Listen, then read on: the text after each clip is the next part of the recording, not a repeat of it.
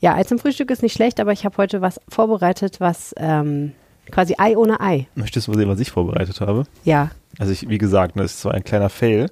Und äh, da dachte ich, ich bringe einfach Apero mit. Fertig in der Flasche gemixt. Der schmeckt aber sehr gut, also den kaufen wir immer. Aber du, sollen wir den vielleicht mal kalt stellen? Ja, das würde ich gleich noch machen. Soll ich das jetzt machen? Ist besser, oder? Weil dann Ja. ist Und weil wir den wahrscheinlich nicht leer trinken werden, kann ich den auch noch umfüllen. weil Ich hab extra nachgedacht. Also wir, wir können ihn auch leer trinken. Also ich muss nicht mit dem Fahrrad fahren. Ich, Ich meine, es ist heute dein letzter Praktikumstag. Wann, wenn nicht heute? Okay, der Aperol ist kalt. Das vegane Rührei machen wir gleich. Nein, Wie nein? vegan nicht. Ja, da hast du echt veganes Rührei dabei. Nee, dabei habe ich es nicht. Ich muss es noch herstellen. Aber ich, ich bin sehr gespannt, was du sagst. Ich bin auch gespannt. Als Eiweiß-Fan wird dich das sicherlich äh, freuen. Und es wird dir auch äh, sicherlich Kraft geben für den Montag, wo du wahrscheinlich überall hin zu Fuß gehen musst. Sei denn, du fährst Auto.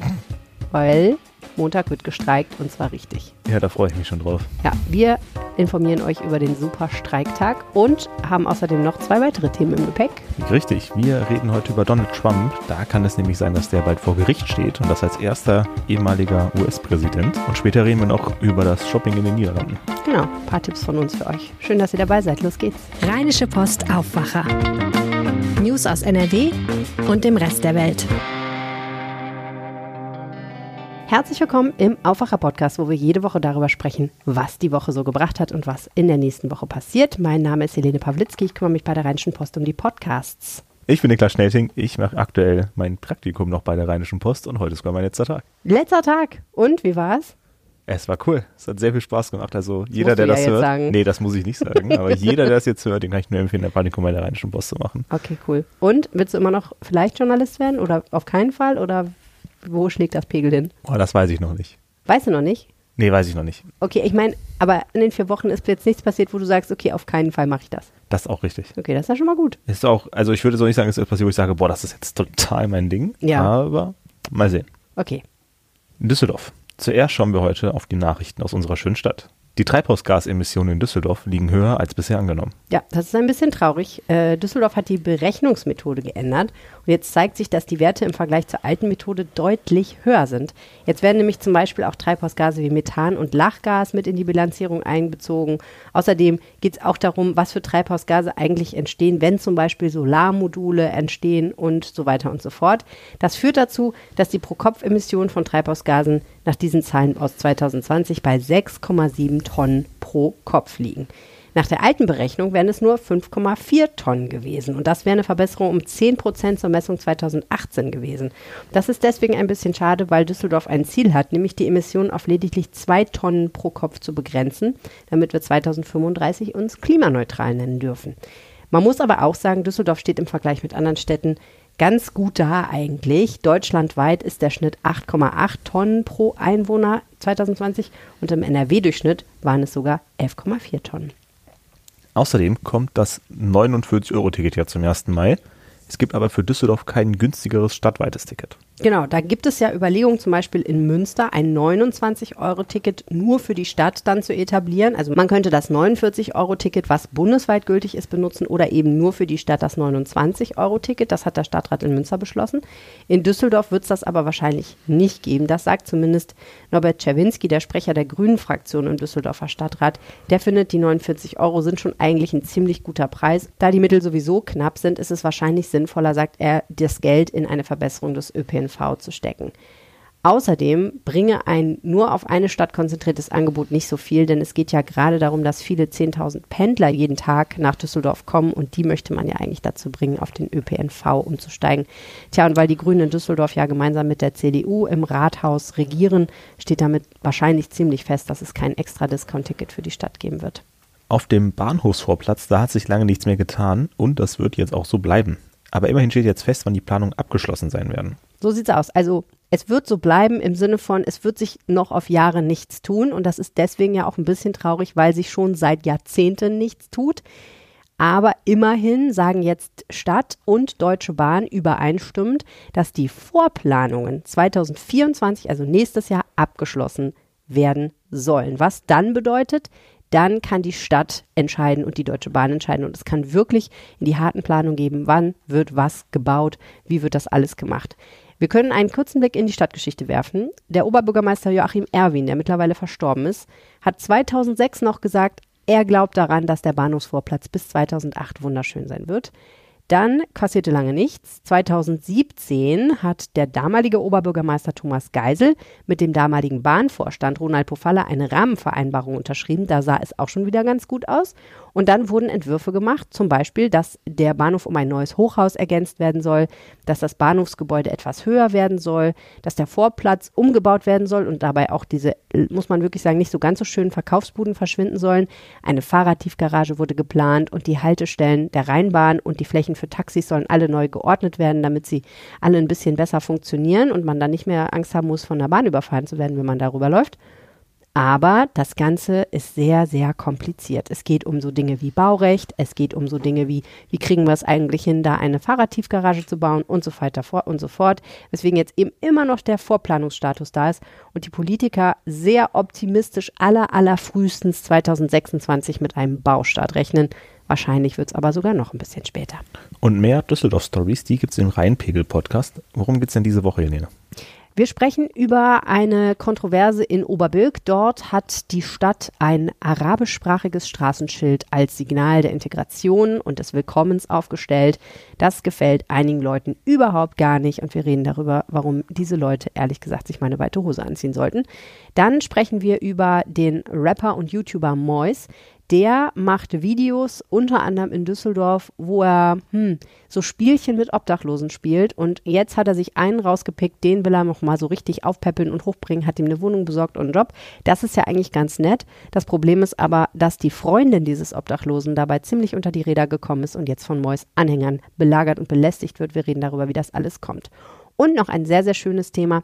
Wir sprechen über Frühstücken. Wo kann man in Düsseldorf richtig, richtig lecker frühstücken gehen? Meine Bri Kollegin Brigitte Pavetic hat ein paar tolle Tipps mitgebracht und ich habe in dieser Episode einen fantastischen Co-Host. Timo Beck, der Gründer von Mr. Düsseldorf, ein absoluter Gastro-Experte, ist auch da. Wir testen zusammen ein Altbier und er gibt super Tipps, wo man toll essen kann. Also es lohnt sich auf jeden Fall reinzuhören. Ja, also ich habe mir überlegt, zu essen gibt es veganes Rührei, lieber Niklas. Hört sich Crazy, jetzt oder? tendenziell nicht so lecker an, aber ich bin gespannt. Ja, pass auf. Also ich war auch ein bisschen mm, skeptisch, was das angeht. Aber äh, probier es mal und sag mir dann, was du denkst. Also was man natürlich nicht erwarten darf, ist, dass es hundertprozentig Nee, das, Rührei das ist schmeckt. klar, keine Sorge. Aber vielleicht ist es ein guter Ersatz, wenn man mal keine Eier zu Hause hat, aber noch einen Block Tofu im Kühlschrank, wer weiß. So, kommt wahrscheinlich eher selten bei dir vor.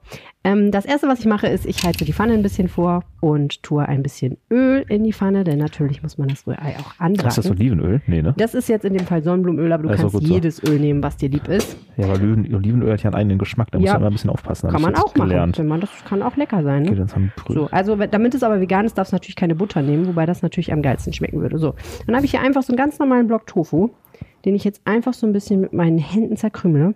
Du ahnst schon die Konsistenz. Ist wie Rührei. Naja, nicht unbedingt Also wie es Rührei. in die Richtung Ein bisschen Rührei. gummiartiger, ne? Aber man sieht zumindest, es sieht ja so bröselig-mäßig so ein bisschen wie Rührei aus, ne? Das ist auf jeden Fall keine geschmolzenen Gummibärchen. Das sind auf jeden Fall keine geschmacklichen Das wäre auch mal eine coole Idee. Es geht so. So ein Gummibärchen-Pfannkuchen. Es wäre das Gegenteil von vegan. Mir kommt drauf an, welche Gummibärchen du nimmst. Ja, okay, schon, aber die meisten Gummibärchen enthalten ja schon Gelatine. So, und das kommt jetzt in die Pfanne. So, Das knuspert schon und richtig wird gut. jetzt so ein bisschen angebraten.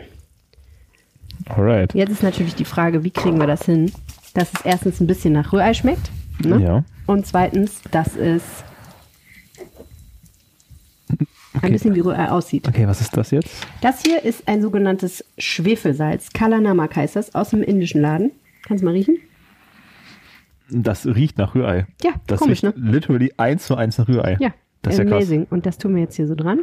Das hat so eine, es heißt auch Black Salt und das äh, Irritierende daran ist, dass es rosa ist, wenn man es raufstreut. Aber ich rühre das jetzt hier mal so ein bisschen unter. Ja. So. Das ist genau wie Rührei echt riecht. Das verwirrt mich jetzt komplett. Ja, oder? Das, da wird man schon ein Das bisschen. ist schon irre. lustig. So, jetzt kommt Step 2 in der Verwirrung des Niklas Schnelting.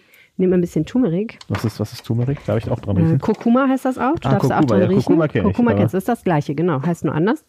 Und jetzt wird das Rührei auch noch ein bisschen gelb. Das riecht. Mir fällt nichts ein. Das riecht auf jeden Fall nach irgendwas, was man kennt. Riecht halt nach Kurkuma, ne? Tee. Nach Tee, ja. Es gibt so Tees, die enthalten Ja, das steht auch hier Kurkuma. hinten drin. Ach nee, das ist aber eine andere Dose, oder? Nee, nee, das ist eine ganz andere Dose. Das ja. riecht da nur reingefüllt. Trotzdem irgendwie nach einer AT. So, es ist leider nicht so 100% Rühreigelb, sondern halt schon Ja, ein doch, bisschen. das ist schon. Also mein Rührei sieht auch so aus. Ich mache ja Rü- Rührei immer und, ähm, mit relativ wenig Eigelb, ne? Ich Aha. tue das Eigelb ja weg, um mir das, äh, Ja. das Fett zu sparen. aber es ist schon so grellgelb jetzt, ne? So grellgelb ist ja, das, das ja sieht eher aus wie so nicht. Curry. So ein bisschen Rührei auf Steroiden. So, ich mache nochmal hier ein bisschen Hitze an, weil wir wollen ja gerne, dass es so ein bisschen brutzelt, ne? Ja, und der Herd ist jetzt auch nicht der, ist jetzt auch kein krasser super Der. Herd ist nicht so powerful, ne? Ja, und was okay, wir haben jetzt ähm, Kurkuma, wir haben Black Salt, Schwefelsalz. Black Salt, Schwefelsalz Kala Namak. und Tofu. Genau. Was kommt jetzt? Was sagst Ja, du da? sonst muss erstmal noch ein bisschen brutzeln hier. Okay, ich bin gespannt. Wollen, dass das vielleicht auch so ein bisschen anschmuggelt. So, und jetzt, das könnte man jetzt noch durchaus eine ganze Weile weiter schmuggeln lassen.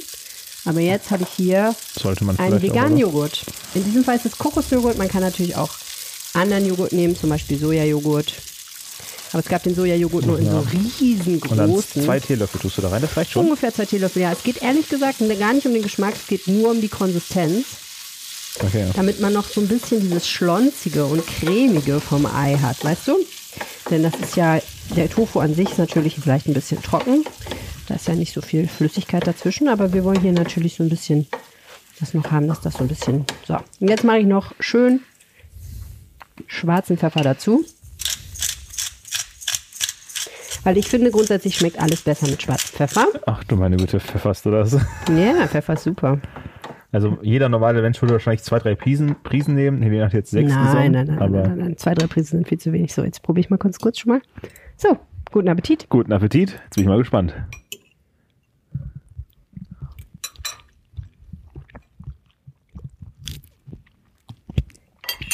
Ja, das sch- schmeckt ganz gut. Vorsichtig mit der Zungenspitze probieren. Es schmeckt halt schon nach Tofu, ne? Mhm. Vielleicht ist ein bisschen sehr salzig jetzt geworden. Bisschen viel, to bisschen viel Eiersalz. Das schmeckt schon sehr salzig, ja. Hm. Aber es ist lecker. Also wirklich, oder nicht? Also ich finde das lecker. Also meine also Art ich was würde jetzt, anderes. nicht- ich würde jetzt nicht so tun, als wäre es Rührei, sondern ich würde das vielleicht eher in so einen Wrap packen vielleicht oder Hm, sowas. das ist eine gute Idee. ja, aber so. Also Dann kann man es ja auch noch anders würzen, ne? Könnte man ja auch noch zum Beispiel Paprika oder. Ja, ähm, Kreuzkümmel ist immer richtig Mm, gut. ja. Auf jeden Fall. Vielleicht auch noch ein bisschen Zitronensaft. Mm, mm, mm. Ist lecker. Weißt du schon, was du am Montag machst? Ähm, ja, nicht Bahnfahren. Nee, ne? Nee. Sehr wahrscheinlich nicht. Ich muss ja am Wochenende eine längere äh, Bahnreise antreten, äh, weil mein Neffe Geburtstag hat. Und ich habe ein bisschen Angst vor dem Sonntag, weil am Montag wird ja heftig gestreikt. Und ich glaube, dass einige Leute ihre Reise, die sie am Montag geplant haben, vielleicht auf den Sonntag vorziehen werden und es deswegen wahrscheinlich knallvoll wird. Also was passiert? Am Montag gibt es einen sogenannten Doppelstreik. Einerseits streiken die Eisenbahner, die EVG heißt die Gewerkschaft, die kennt man ja von früher noch, die streikt. Und Verdi, die Dienstleistungsgewerkschaft, die streikt auch von 0 bis 24 Uhr, also wirklich die ganze Zeit. Und das führt dazu, dass weite Teile des öffentlichen Lebens lahmgelegt werden. Bei Verdi geht es dabei um den Tarifvertrag für Bund und Kommunen und bei der EVG um einen Vertrag für die Bahnunternehmen. Was wird denn dabei jetzt eigentlich bestreikt? Also der Fernverkehr, der Regionalverkehr und die S-Bahn, also komplett das Angebot der Deutschen Bahn und aller anderen Bahnunternehmen, weil die EVG natürlich nicht nur Lokführer von der Deutschen Bahn vertritt, sondern auch Lokführer, die bei anderen Unternehmen unterwegs sind. Dann die allermeisten Busse und alle U-Bahnen und Straßenbahnen in verschiedenen Bundesländern, unter anderem Nordrhein-Westfalen. Was bedeutet, was bislang wir hatten, war ja entweder Rheinbahnstreik oder Bahnstreik, ne, sodass du, wenn du Rheinbahn nicht fahren konntest, du wenigstens auf die S-Bahn teilweise ausweichen konntest. Das wirst du jetzt nicht mehr können am Montag. Du kannst auch nicht, und das ist natürlich eher unrealistisch, auf ein Flugzeug umsteigen, weil alle Flughäfen in Nordrhein-Westfalen und verschiedenen anderen Bundesländern auch nicht äh, bedient werden. Also es werden eigentlich alle Flugzeuge am Boden bleiben. Und äh, dazu kommt noch als kleines Bonbon die Schifffahrt, also Schleusen und Häfen werden nicht bedient. Und die Autobahngesellschaft, da ist noch nicht so ganz klar, was das für Auswirkungen haben wird. Die Gewerkschaft sagt, sie wollen auch gucken, dass einige Tunnel nicht mehr funktionieren. Die Autobahngesellschaft selber sagt aber, das wird wahrscheinlich nicht so kommen, weil es da Notfallvereinbarungen gibt, sodass die weiter bedient werden. Also es war auch überhaupt nicht klar, welche Tunnel überhaupt gemeint sein könnten. War irgendwie ein bisschen die Rede vom Elbtunnel in Hamburg und so. da bin ich noch im Zweifel, ob da überhaupt was passiert. Also wahrscheinlich wird Autofahren noch am ehesten gehen. Wie kann man denn einen Tunnel ausschalten? Ja, du Einfach kannst nicht den Licht? Tunnel ausschalten, aber der Tunnel ist ja eine Gefahrenzone gewissermaßen und wenn da keiner guckt und keiner den bedient, dann kann das schon passieren, dass man den nicht Dann darf man da kann. nicht durchfahren. Aber die, die Autobahngesellschaft sagt halt, nein, nein, nein, das wird nicht passieren, weil es dafür eben genau Notfallvereinbarungen gibt. Man wird sehen. Und was können wir jetzt dagegen machen? Was machen wir jetzt am Montag, wenn wir mit der Bahn eigentlich nach Hamburg fahren wollten? Also am Montag auf jeden Fall fest und nicht mit der Bahn nach Hamburg. So viel steht mal fest. Dann kommst du wahrscheinlich gar nicht an. Also du kannst natürlich vorher fahren. Ähm, du kannst auch das Ticket, was du für den 27. oder 28. März, muss man auch noch dazu sagen, der Dienstag wird auch noch in Teilen beeinträchtigt sein, weil da natürlich immer äh, kein Zug an der richtigen Stelle ist, wenn die alle irgendwie stehen bleiben und dann muss alles sozusagen auf Null gedreht werden und das dauert dann immer noch äh, mehrere Stunden in den nächsten Tag rein. Du kannst mit den Tickets, die du für Montag oder Dienstag gekauft hast, früher oder später fahren. Also die kannst du flexibel nutzen bis einschließlich 4. April. Also das kannst du machen, aber man muss seine Reise irgendwie verschieben. Und wenn du dem Nahverkehr unterwegs bist in Düsseldorf, naja, die Rheinbahn plant mit einem reduzierten Busangebot, da muss man sich halt sehr, sehr gut informieren, was da fährt, damit man überhaupt vom Fleck kommt. Und worum geht es jetzt speziell am Montag? Bei dem Streik, also es gibt ja die beiden Gewerkschaften, einmal Verdi, die verhandeln mit dem Beamtenbund. Da geht es um einen Tarifvertrag für die Beschäftigten bei Bund und Kommunen. Das sind 2,5 Millionen Menschen, die da arbeiten. Und da geht es eben darum, dass äh, Verdi eben mehr Geld will, 10,5 Prozent mehr Lohn, mindestens aber 500 Euro mehr. Und die sind jetzt in der dritten Runde. Am Montag startet die und äh, geht bis Mittwoch. Und Verdi will jetzt natürlich einfach durch diesen Streik richtig Druck machen und zeigen, ihr müsst euch jetzt bewegen, sonst kommen wir nicht vom Fleck. Und die EVG äh, verhandelt mit 50 Bahn- und Busunternehmen und das wichtigste Unternehmen davon ist natürlich die Deutsche Bahn, die ist einfach am größten. Und da ist, sind die Gespräche in keinem guten Zustand. Die ersten Gespräche sind abgebrochen worden. Und die Bahn sagt jetzt, Leute, ihr könnt hier nicht streiken wie die Irren, ihr müsst zurück an den Verhandlungstisch, denn die nächste reguläre Verhandlung wäre erst Ende April. Das ist sehr, sehr lange hin.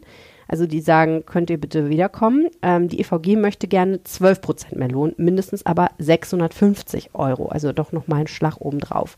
Und insgesamt kritisieren die Arbeitgeber natürlich heftig diesen riesengroßen Streik. Aber die Gewerkschaften sagen halt, Leute, sorry, aber es müssen jetzt irgendwie Abschlüsse her und wir ähm, fordern, weil die wirtschaftliche Lage so schlecht ist, eben auch einfach viel, aber das äh, ist auch richtig so, deswegen streiken wir. Ja, also muss man mal gucken, ob die sich so einen Gefallen damit tun, so heftig zu streiken, denn das wird sehr, sehr viele Leute beeinträchtigen am Montag. Unser zweites Thema ist heute, wird demnächst zum ersten Mal ein ehemaliger Präsident der USA verhaftet, nämlich Donald Trump. Am Samstag hatte Trump gepostet auf seinem eigenen sozialen Netzwerk Truth Social, dass er Dienstag verhaftet werden soll. Bislang ist zwar nichts passiert, aber wir schauen für euch trotzdem auf den Fall und schauen mal, worum es geht. Warum wird Trump denn strafrechtlich verfolgt? Tja, es gibt ganz viele verschiedene Dinge, die ihm vorgeworfen werden, aber aktuell geht es tatsächlich um die Schweigegeldzahlung an die Pornodarstellerin Stephanie Clifford, äh, Künstlername Stormy Daniels. Relativ lange geht es schon um diesen Fall und jetzt sind wir halt an einem Punkt, wo ähm, möglicherweise eine Grand Jury, also ein, eine Jury, die entscheiden soll darüber, ob jemand überhaupt erstmal angeklagt und verhaftet werden soll, die Fakten zu diesem Fall hört und dann eben diese Entscheidung trifft. Und was ist das für ein Fall? Es ist relativ verwickelt. Stormy Daniels sagt, sie habe vor einigen Jahren Sex mit Donald Trump gehabt. Und als Donald Trump dann ernst machte mit seinen Ambitionen auf das Präsidentenamt, er wurde ja 2016 gewählt, da war irgendwie den Leuten um Trump so ein bisschen klar, dass das problematisch sein könnte, wenn diese Pornodarstellerin rauskommt und sagt, äh, Donald Trump hat erstens eine Ehefrau betrogen und zweitens mit einer Pornodarstellerin. Und daraufhin hat ein für Trump tätiger Anwalt namens Michael Cohen mit ihr darüber verhandelt. Es ist sehr kompliziert. Es gab verschiedene Möglichkeiten, wie man das hätte machen können. Aber jetzt im Endeffekt lief es darauf hinaus, dass er ihr Geld angeboten hat dafür, dass sie niemals darüber spricht. Und zwar 120.000 Euro umgerechnet. Und die Geschichte geht so, dass Michael Cohen dieses Geld vorgestreckt haben soll und sich dann von Trump wiedergeholt haben soll. Und das alles an sich ist noch nicht illegal. Das kann man machen. Es ist vertragsfrei. Du kannst natürlich jemandem Geld dafür geben, damit er seine Geschichte nicht öffentlich erzählt, wenn du meinst. Aber was problematisch werden könnte für Trump ist die Frage, wie dieses Geld verbucht worden ist. Denn wenn man argumentieren kann, dass er das Geld verwendet hat, damit sein Präsidentschaftswahlkampf gut läuft und er am Ende Präsident wird, dann wären das gewissermaßen Wahlkampfspenden oder eine Wahlkampfhilfe. Und die muss man sehr exakt verbuchen. Das darf man nicht verschleiern in den USA. Also wer dir Geld gibt dafür, dass du Präsident wirst, damit du Präsident werden kannst, das musst du öffentlich machen. Und es ist denkbar, dass dieser kleine legale Fallstrick Trump tatsächlich zum Verhängnis wird und ähm, es könnte dann tatsächlich so weit kommen, dass er wirklich verhaftet wird. Wobei man sich das nicht so vorstellen muss, wie es kommt das SEK zu ihm nach Hause und äh, wirft ihn auf den Boden und fesselt ihm die Hände hinter dem Rücken und er wird irgendwie in Unterhosen abgeführt, sondern sehr wahrscheinlich würde das eben sehr anders laufen als bei normalen Menschen in Anführungsstrichen. Er würde möglicherweise keine Handschellen angelegt bekommen. Er würde auch nicht in Untersuchungshaft kommen, ne, zu den normalen Menschen, die verhaftet werden, sondern wahrscheinlich würde er irgendwie ein bisschen separiert ähm, festgehalten werden. Und es, ne, es ist ja auch einfach so, dass ein ehemaliger US-Präsident immer vom Secret Service bewacht wird noch. Also die haben ja auch Securities, das heißt, du kannst sowieso nicht einfach sagen, wir stecken den jetzt mal ins ganz normale Gefängnis. Äh, es würde wahrscheinlich auch sehr, sehr schnell gehen, ähm, darüber zu urteilen, ob er im Gefängnis bleiben muss oder ob eine Kaution gestellt wird. Und angesichts der Tatsache, dass er ja Präsidentschaftskandidat schon ist, er hat ja schon gesagt, er will wieder antreten, ist ja auch sehr wahrscheinlich, dass der Richter nicht davon ausgehen würde, dass er das Land verlässt und einfach flieht. Deswegen würde das wahrscheinlich auch relativ schnell so sein, dass er dann wieder in Freiheit wäre, auf freiem Fuß, bis eben zu dem Punkt, wo das Gerichtsverfahren beginnt. Das wird auch ein sehr schlechtes Licht auf ihn werfen, aus dem Land zu fliehen. Hm. Wie ist denn der Status bei dieser ganzen Sache jetzt? Ja, also es war ja so, dass Trump am Samstag gesagt hat, er glaubt, dass er am Dienstag verhaftet wird. Es könnte sein. Ehrlicherweise weiß das keiner so genau, weil diese Grand Juries hinter verschlossenen Türen im Geheimen tagen. Ähm, ne, weil, weil man eben keinen Einfluss von außen auf die Jury nehmen will. So. Und deswegen ist, weiß keiner, ob und wann das passiert. Die Staatsanwaltschaft hat schon relativ deutlich gemacht, dass es durchaus passieren könnte. Also es ist nicht vollkommen unmöglich, sondern eher Richtung wahrscheinlich. Aber wann es passiert, das weiß halt keiner. Also jetzt warten wir eigentlich alle darauf, ob es vielleicht nächste Woche irgendwann soweit ist. Die verschiedenen Medien, die sich damit beschäftigen, sagen alle, hm, wahrscheinlich wird am Montag die Grand Jury wieder tagen. Eigentlich hatte man gedacht, dass das jetzt vergangenen Donnerstag nochmal soweit ist. Das hätte dann heißen können, dass er vielleicht am Freitag oder am Wochenende verhaftet wird. Aber jetzt ist es wohl erstmal am Montag so. Und ob sie dann sofort entscheiden, dass er ähm, in Haft muss bzw. verhaftet werden soll, das ist noch gar nicht klar. Gibt es denn noch weitere Vorwürfe gegen Trump?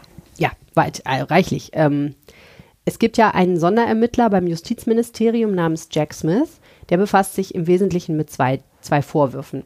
Der eine Vorwurf bezieht sich darauf, dass bei Trump in Mar-a-Lago reichlich geheime Regierungsdokumente gefunden wurden.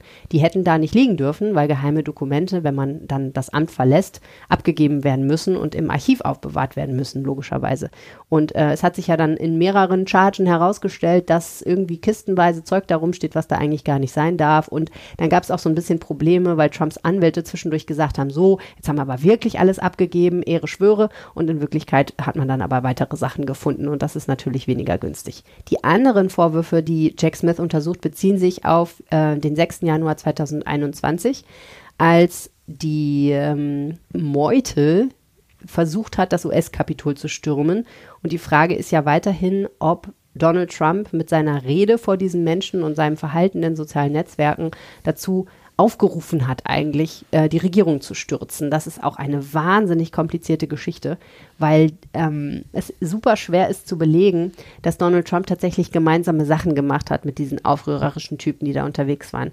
Denn dass sie da hingekommen sind, dass sie auch bewaffnet waren, dass sie in ihren eigenen sozialen Netzwerken und äh, Gruppen darüber gesprochen haben, dass man jetzt das Land zurückerobern will, dass man die Regierung stürzen will und so weiter und so fort und Schlimmeres, das ist das eine und das ist auch belegt. Das Problem ist natürlich nachzuweisen, dass Donald Trump tatsächlich eins zu eins Einfluss auf diese Leute hatte und gewissermaßen mit ihnen gemeinsame Sache gemacht hat, denn er war natürlich nicht mit in diesen ganzen Gruppen, in denen sie sich unterhalten haben. Also das ist relativ kompliziert. Aber da gibt es eben diesen Sonderermittler, der sich damit beschäftigt. Und dann gibt es noch so eine Reihe anderer Geschichten, aber was ihm möglicherweise schon auch noch zum Verhängnis werden könnte und was auf jeden Fall, denke ich, relativ beschädigend für ihn ist, es gibt eine Frau namens Jean Carroll, die ihm vorwirft, sie in den 90er Jahren vergewaltigt zu haben. Und das ist schon so lange her, dass man das eigentlich gar nicht mehr strafrechtlich verfolgen konnte. Aber Erstens hat sie eine Verleumdungsklage gegen ihn vorgebracht und gesagt, er zieht meinen Namen in den Dreck, indem er das leugnet und mich eine Lügnerin nennt. Und zweitens gibt es jetzt seit kurzem eine neue rechtliche Regelung in New York, die es ihr ermöglicht, selber auch einen, einen Vergewaltigungsvorwurf gegen ihn vorzubringen, einen strafrechtlichen Vorwurf, obwohl das schon verjährt ist eigentlich. Das heißt, da könnte eigentlich noch was kommen. Was bedeutet das denn für Trump alles politisch gesehen? Es ist natürlich total haarig, ne? weil ähm, er ist ja Präsidentschaftskandidat. Und es ist zum Beispiel ja für das Justizministerium von Joe Biden total schwierig, den gegnerischen Präsidentschaftskandidaten gegen den zu ermitteln und möglicherweise Anklage zu erheben. Deswegen haben sie ja diese beiden Hauptanklagepunkte an Jack Smith ausgelagert, weil sie eben versuchen, das ein bisschen von sich wegzuhalten und sich dem Vorwurf zu entziehen, das sei politisch motiviert. Wenn das tatsächlich so kommen würde, dass ein ehemaliger Präsident und ein aktueller Präsidentschaftskandidat, ähm, der sagt, also er ist ja noch nicht der offizielle Kandidat der Republikanischen Partei, aber er will es ja gerne werden, wenn der durch eine Verhaftung oder durch Ermittlung oder ein Gerichtsverfahren so beschädigt würde, dass er da eben nicht mehr antreten kann, dann wäre das natürlich wahrscheinlich, würde es den Leuten sehr in die Hände spielen, die sowieso davon ausgehen, dass es gegen Donald Trump ständige Hexenjagden, wie sie sagen, gibt und er ständig versucht wird, durchs Establishment, durch sogenannte, politisch boykottiert zu werden. Also ist alles sehr, sehr haarig und sehr gefährlich. Ähm, andererseits muss man natürlich auch sagen, man kann ja nicht einfach deswegen diese Dinge unter den Tisch fallen lassen. Ne? Man kann ja nicht einfach sagen, okay, Ja, absolut. was soll's, dann gibt es eben für Donald Trump keine Anklage, wenn er Präsidentschaftskandidat ist. Denn offen gestanden ist das etwas, was viele Leute vermuten, dass er deswegen nochmal antreten will, unter anderem, weil er eben glaubt, wenn er Präsidentschaftskandidat ist, beziehungsweise Präsident wird nochmal, dann hat er keine Probleme und kann nicht strafrechtlich verfolgt werden, weil er dann Immunität genießt. Was gibt's eigentlich heute zu trinken? Ja, ich habe uns was ganz Schönes mitgebracht. Und zwar eine Flasche Aperol. Okay. Man muss jetzt ehrlicherweise sagen, das ist natürlich jetzt so ein fertig gemixter Aperol. Hm. Den testen wir jetzt. Okay, ich bin gespannt. Ich habe noch nie fertig gemixten getrunken, ehrlich gesagt. Ähm, ich schon. ist vielleicht so der Nachteil als, als junger Mann. Wieso? Ist auch kein Nachteil. Man kauft den billigen Alkohol. Ist das billig, weil es fertig gemixt ist? Das ist billiger, wenn es fertig gemixt Ah, ist, okay, ja, interessant. deutlich. Ja, wahrscheinlich, weil der, der Sekt da nicht so viel taugt, ne? Könnte ich Das mir werden vorstellen. wir jetzt ausprobieren. Also, Das, ich glaube, der ist du, aus. äh, ja. das ist auch kein Aperol, sehe ich gerade. Das ist ein Aperol-Verschnitt. ja, das ist natürlich, das ist Aperol-Verschnitt, das ist so, okay. Original Das ist kein Original soll- Aperol. Er Nein, hat natürlich eine ähnlich orangefarbene Farbe, aber nicht. Und er sprudelt. Prost. was man so trinkt mit. Wie alt bist du? 23. Riecht auf jeden Fall sehr fruchtig. Riecht ein bisschen wie Gummibärchen. Oh ja. Kopfschmerzen im Glas. Ja, das kann gut sein. Wirklich. Nein, nein, also wir kaufen den immer im Sommer, Mhm. weil ähm, im Sommer, finde ich, schmeckt Aperol einfach am besten. Da tust du noch so ein Eis rein und so. Stimmt. Und ähm, den gibt's auch in so, in so ein Dreierpack, in so kleinen Flaschen. Ah. Und das ist immer ganz praktisch, weil da musst du nicht immer so eine riesen Flasche aufmachen. Und ähm, was weißt du denn, was weißt du denn über den Aperol? Den Aperol an sich. Ich studiere Geschichte, das muss ich natürlich jetzt ein bisschen raushauen. Oh, geschichtlich weiß ich ganz wenig darüber. Also ich meine doch, dass der äh, vielleicht irgendwas mit Orangen zu tun hat. Äh, Das ist, das ist richtig. Also in erster, also der Aperol, der wurde 1919 erfunden. oh, das und zwar in schon lange. Italien von den Brüdern Silvio und Luigi Barbier. Ähm, ich hoffe, dass man das so ausspricht. Hm. Ähm, das sind auf jeden Fall Italiener. Okay, das, das war mir klar. Und das wirklich seitdem hat sich das Rezept auch nicht verändert. Ne? Man nimmt natürlich in erster Linie einfach ähm, halt Aperol. Das ist ja dann, das ist so ein Destillat aus Rhabarber, China-Rinde, gelben Enzian, Bitterorange und natürlich noch aromatische Kräuter. Rhabarber, das war mir überhaupt nicht klar. Das ist krass, ne? Hätte ich auch nicht gedacht. Ehrlicherweise. Ich Mhm. dachte, das ist einfach nur so Orangenlikör praktisch, nur ein bisschen aufgepeppt. Ja, hätte ich auch gedacht. Ah, da ist ganz schön viel drin, ne? Rhabarber, okay. Und der Name von Aperol, das leitet sich vom Französischen ab und beruht auf dem Wort Aperitif. Mhm. Und Aperitive, das sind ja eigentlich Sachen, die ähm, Appetit anregend wirken sollen. Das heißt, theoretisch sollte man den Aperol vor dem Essen trinken. ja, okay, haben wir jetzt natürlich vergeigt. Haben wir jetzt vergeigt, wir haben ihn jetzt danach getrunken und aber wir haben ja auch keinen originalen Aperol, vielleicht gilt das dann. Insofern macht das auch nichts, genau. Prost. Prost. Also, ich war schon mal in Remont und habe meiner Mama eine Handtasche gekauft. Ähm, und ich glaube, so wie mir geht es wahrscheinlich ganz vielen Leuten. Viele fahren gerne rüber in die Niederlande zum Shoppen. Insbesondere dann, wenn in Deutschland gerade die Geschäfte zu sind, weil zum Beispiel Feiertage sind. Demnächst kommt ja Ostern. Es steht ja schon wieder vor der Tür. Also fahrt man rüber über die Grenze, da sind die Geschäfte offen, die Preise sind teilweise auch ganz gut. Aber so richtig auskenne ich mich eigentlich nicht, muss ich sagen. Du hast dich aber mal ein bisschen damit beschäftigt, was es da eigentlich so für Orte gibt, in die man fahren kann. Und äh, kannst uns jetzt mal so ein bisschen erklären, wo es schön ist und wo es sich richtig lohnt. Vielleicht fangen wir mal bei Römond an. Die ist ja riesig, diese Shopping-Siedlung direkt an der Grenze. Ähm, was zeichnet die denn so aus? Genau, ähm, also in Ramont selbst, das wird natürlich ausgezeichnet dadurch, dass da ganz, ganz viele Outlet-Geschäfte sind von teilweise auch sehr großen Firmen wie Nike, Adidas, sowas in die Richtung. Mhm. Und man muss natürlich dazu sagen, das ist natürlich auch von den Firmen gewollt. Ne? Also die teilweise produzieren manche Firmen extra Sachen nur für diese Outlet-Stores, damit da eben die Mhm. Leute denken, okay, wir machen jetzt voll das Schnäppchen. Ach krass, Also das, das ähm, wusste ich gar nicht. Ja, das ist total krass. Da gibt's da gibt's so ein paar Dokus drüber, dass zum Beispiel bei den Schuhen, dass da dann ähm, statt drei Lagen Lammfell nur eine Lage drin ist oder sowas, um halt eben Material trotzdem zu sparen. Mhm. Aha. Und das wird dann extra für das Outlet produziert. Okay. Und Ramont hat aber natürlich nicht nur das, ähm, die Shopping-Siedlung zu bieten. Ähm, das ist nämlich auch eine sehr schöne kleine Stadt und die setzen halt auf einen sehr historischen Flair und ganz viele kleinere Boutiquen. ja, Mhm, das ist so schön. eher der, das, das Programm von denen. Okay, also mit anderen Worten, man kann entweder Schnäppchen shoppen, die dann aber vielleicht irgendwie ein bisschen im Lammfell-Department äh, Probleme haben, oder man kann in diese kleinen Boutiquen gehen und sich dann vielleicht noch irgendwo eine kleine Frikandel gönnen. Genau, man sollte nur eine Menge Zeit mitbringen, denn gerade in Ramont, ich weiß nicht, ob du, wie, wann du da hingefahren bist, also wenn das unter der Woche war, dann ging es ja vielleicht, Mhm. aber gerade am Wochenende sind da teilweise wirklich Stau, äh, hunderte Kilometer gefühlt, die man dann, dann auch anstehen muss Mhm. und das gibt, gibt halt eben auch nur eine Zufahrt und da muss man vielleicht ein bisschen Zeit dann auch mitbringen. Das gilt aber wahrscheinlich für all diese Städte, oder? Das kann ich mir vorstellen, ja. Ja. Okay, andere Idee, Nimwegen. Ja, Nimwegen ist eine richtig coole Stadt. Also das ist eigentlich eine Studentenstadt gewesen. Ähm, das war auch früher ein richtig cool, guter Geheimtipp. Ähm, das ist ja aber jetzt ein, ja nicht mehr so der, der beste Geheimtipp, sage ich Nein. mal. Also mittlerweile ist Nimwegen relativ bekannt. Nicht mehr so Ähm, geheimer Geheimtipp quasi. Nicht mehr so ein geheimer Geheimtipp, es ist nur so ein halbgeheimer Geheimtipp. Okay. ähm, es gibt dort einen riesigen, äh, also riesige Einkaufboulevards. Und das Interessante ist, da gibt es nicht nur diese riesigen Ketten, sondern ähnlich wie auch in Ramont gibt es da ganz, ganz viele kleine Boutiquen und Galerien. Und die machen auch gerade diesen Reiz der Stadt aus. Also gerade Okay. nicht eben diese großen Geschäfte, sondern diese kleinen Boutiquen, in denen es wirklich, wirklich coole Sachen auch gibt und auch teilweise auch zu einem guten Preis. Ja, hört sich doch richtig schön an. Okay. Und was ist mit Deventer? Das ist ja auch so eine Stadt, ähm, die man so kennt. Aber ich war da auch noch nie. Ja, genau. Also die Venta war früher eine relative Industrieburg, sag ich mal. Also wenn man sich jetzt den Ruhrpott vorstellt, so sah es da wahrscheinlich dann auch aus. Die haben aber mittlerweile so einen Turnaround zur grünen Stadt gemacht. Und gerade, da gibt es ja zwei ganz besondere Straßen, nämlich die Overstraat und die Wahlstraat. Ich hoffe, ich spreche das halbwegs richtig aus. Also wahrscheinlich Overstraße und Wahlstraße. Und da gibt es nicht nur Kleidung, sondern da gibt es auch richtig schöne Dekoartikel und Spielwaren. Und die haben generell ganz viele historische kleine Straßen und enge Gassen. Und das macht ja auch gerade in Niederlanden hat man ja oft da so ein, so ein Flair durch diese schönen historischen Sachen.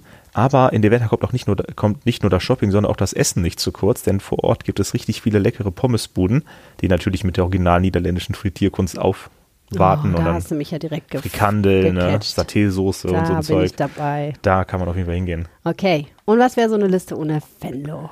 Ja, Venlo, ne? Also gerade gerade in Düsseldorf, wenn man dann einmal Richtung Niederlande fährt, dann ist ja direkt das allererste große Autobahnschild. Bitte fahren Sie von hier aus nach Venlo. ähm, man vers es verspricht eine in kürzester Zeit, aber ich glaube, es sind trotzdem anderthalb Stunden Fahrt circa ungefähr, vielleicht zwei Stunden Fahrt. Ich bin ehrlicherweise noch nie in Venlo gewesen.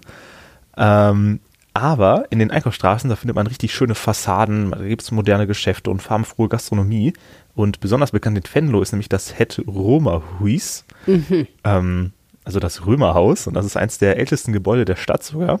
Ich glaube sogar das zweitälteste.